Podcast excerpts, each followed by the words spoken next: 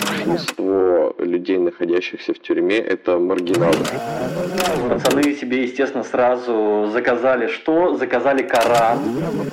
Потому что в этой колонии принцип, который я не раз слышал из уст сотрудников администрации, зэк должен страдать. Всем привет! Это подкаст «Молоко плюс. Руки за голову». В третьем сезоне мы будем исследовать тюремный опыт в России. От быта в местах заключения до адаптации после выхода на свободу. Мы не зациклились только на мужских исправительных колониях. Мы расскажем о женских и детских тюрьмах, исправительных центрах, колониях поселения, отношениях между заключенными и их близкими, тюремной культуре, пытках и многом другом. Весь сезон будет документальным. Мы соберем его из истории осужденных, их близких и экспертов, а затем соединим их и добавим контекст.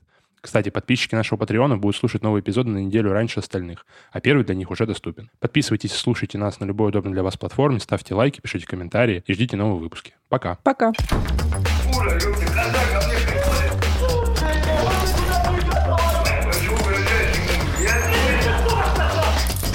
Подкаст «Руки за голову».